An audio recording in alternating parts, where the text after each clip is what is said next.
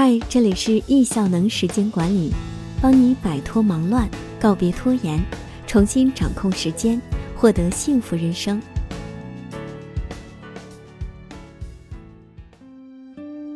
今天要分享的文章：每天做好一个情绪稳定的成年人。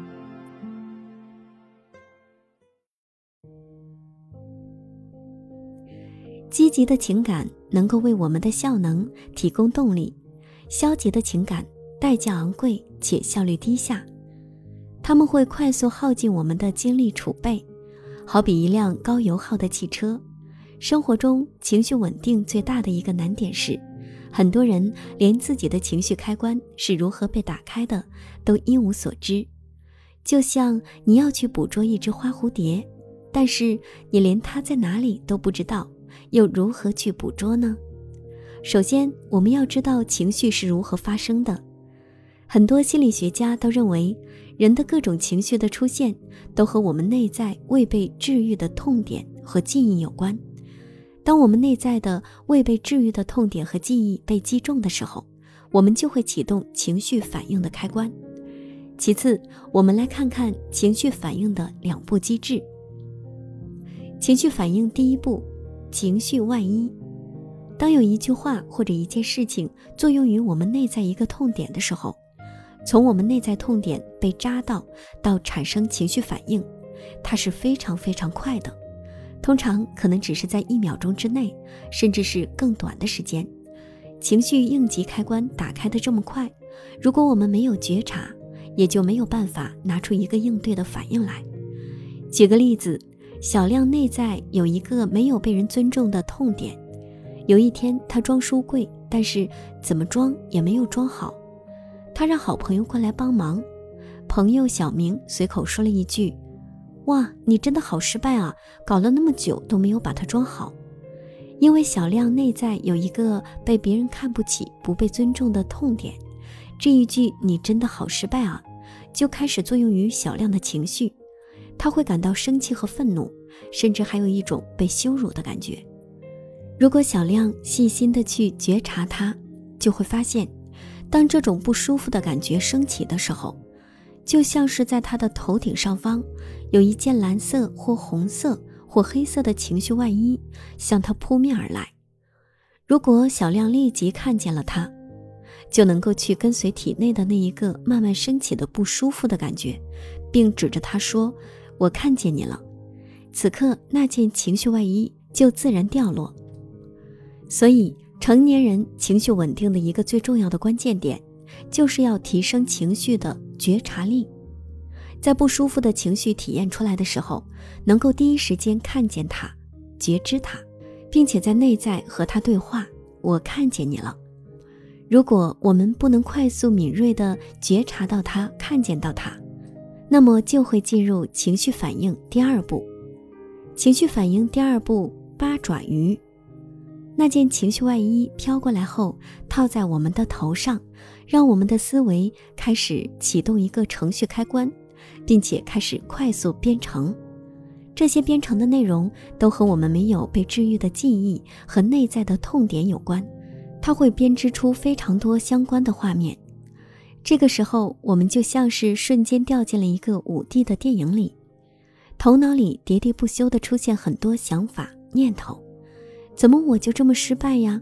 为什么我付出这么多却还是得不到呀？为什么我是这样子啊？接着非常多类似的挫折体验被唤起，甚至小到小时候想吃糖而父母不给之类。头脑也就是小我，一旦陷入失控的状态，就开始成为一个编导大人，带动我们和过去的痛点去体验悲伤、痛苦、愤怒、愧疚。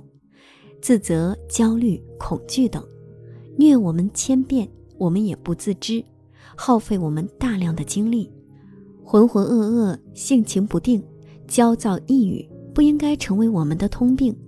我们要自由，不要被八爪鱼控制。我们要破除幻想，让我们的编导大人每天为我们编演一个情绪稳定的成年人。当下的力量，作者说。当你在你的头脑里成为一个观察者的时候，你就能自由。当我们的心智能量达到一定程度的时候，可以很敏锐地看见小我的思维活动过程，能够站在观察者的位置去看见它如何运作，并且能够去修正其中的程序。反之，我们是做不到这样的。这里推荐一个方便易用的工具——反转。这是一个可以在生活中践行并落地的工具。能够帮助我们真实的去看见小我是如何设置出那些想法让我们受苦，并且展示出来，然后帮助我们翻转那些让我们受苦的想法。现在我邀请大家和我一起来学习和掌握这个工具，并且在我们的生活中去践行它。还是拿上边那个例子来说，小明说：“你真的好失败啊！”让小亮觉得小明不尊重我。当头脑有小明不尊重我这个念头时，小亮就会感到愤怒。反之，如果没有这个念头，就会很平静，甚至有一点喜悦。那接下来我们来反转这个念头：小明应该尊重我，反转成反转一；小明他不应该尊重我，反转二；我应该尊重小明，反转三；我应该尊重我自己。反转一，小明他不应该尊重我。小亮生气是因为他认为小明应该尊重我。那反转为小明不应该尊重我后，你看，反转前后是完全相反的两个面。但这么思索的时候，头脑会觉得很奇怪：小明不应该尊重我吗？所以接下来很重要的一点就是要去找反转之后的三个依据。冷静思考后，你会发现，没有谁天生就应该要尊重谁呀。于是也不用找够三个依据，就会明白，那个让小明生气的念头是不成立的。反转二，我应该尊重小明，将小明应该尊重我，反转为我应该尊重小明。主语和宾语互换位置，然后找三个依据来证明我应该尊重小明，我应该尊重所有人。我也应该尊重所有天地万物。小明和外边的一棵树、一朵花一样，他也应该得到我的尊重。我应该尊重小明，成立。反转三，我应该尊重我自己。我们在批判他人时，食指去指着对方的同时，另外三个指头就会指向我们自己。所以可以把我应该尊重小明，进一步改为我应该尊重我自己。当我们去批判他人的时候，是因为我们内在有一个需求。小明的一句“你是一个失败者”这样的话语之所以会产生情绪反应，导致愤怒和生气，是因为我们内在认同了他这个说法。我们内在本来就持有一个同样的念头，它是针对我们自己的。当我们内在没有足够尊重自己的时候，就会认同于他人对我们的评价。并且会在乎他人对我们的看法。现在同样找出三个依据来证实刚刚所反转的句子：我应该尊重我自己，因为我是唯一的，因为我是从小到大一直陪伴着我的那个人，我才是我最应该去爱的那个人，所以我应该尊重我自己。当我们的内在有足够的自尊，有足够的价值感。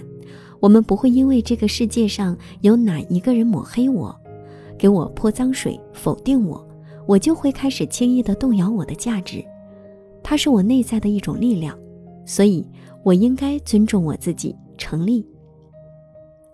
记得反转的时候一定要在纸上写出来，因为我们的头脑是非常狡猾的，它会不断的牵着你的思维跑，你会看不见它原来的踪迹。当你写在纸上的时候，就可以让那个声音现形，让那些默默影响你、操控你的念头浮现在纸上，并用这个反转的工具进行反转，让情绪掌握在我们手中。刻意练习情绪反转，告别浑浑噩噩，告别焦躁抑郁，告别被情绪牵着鼻子走，保持内在觉知，成为情绪的主人。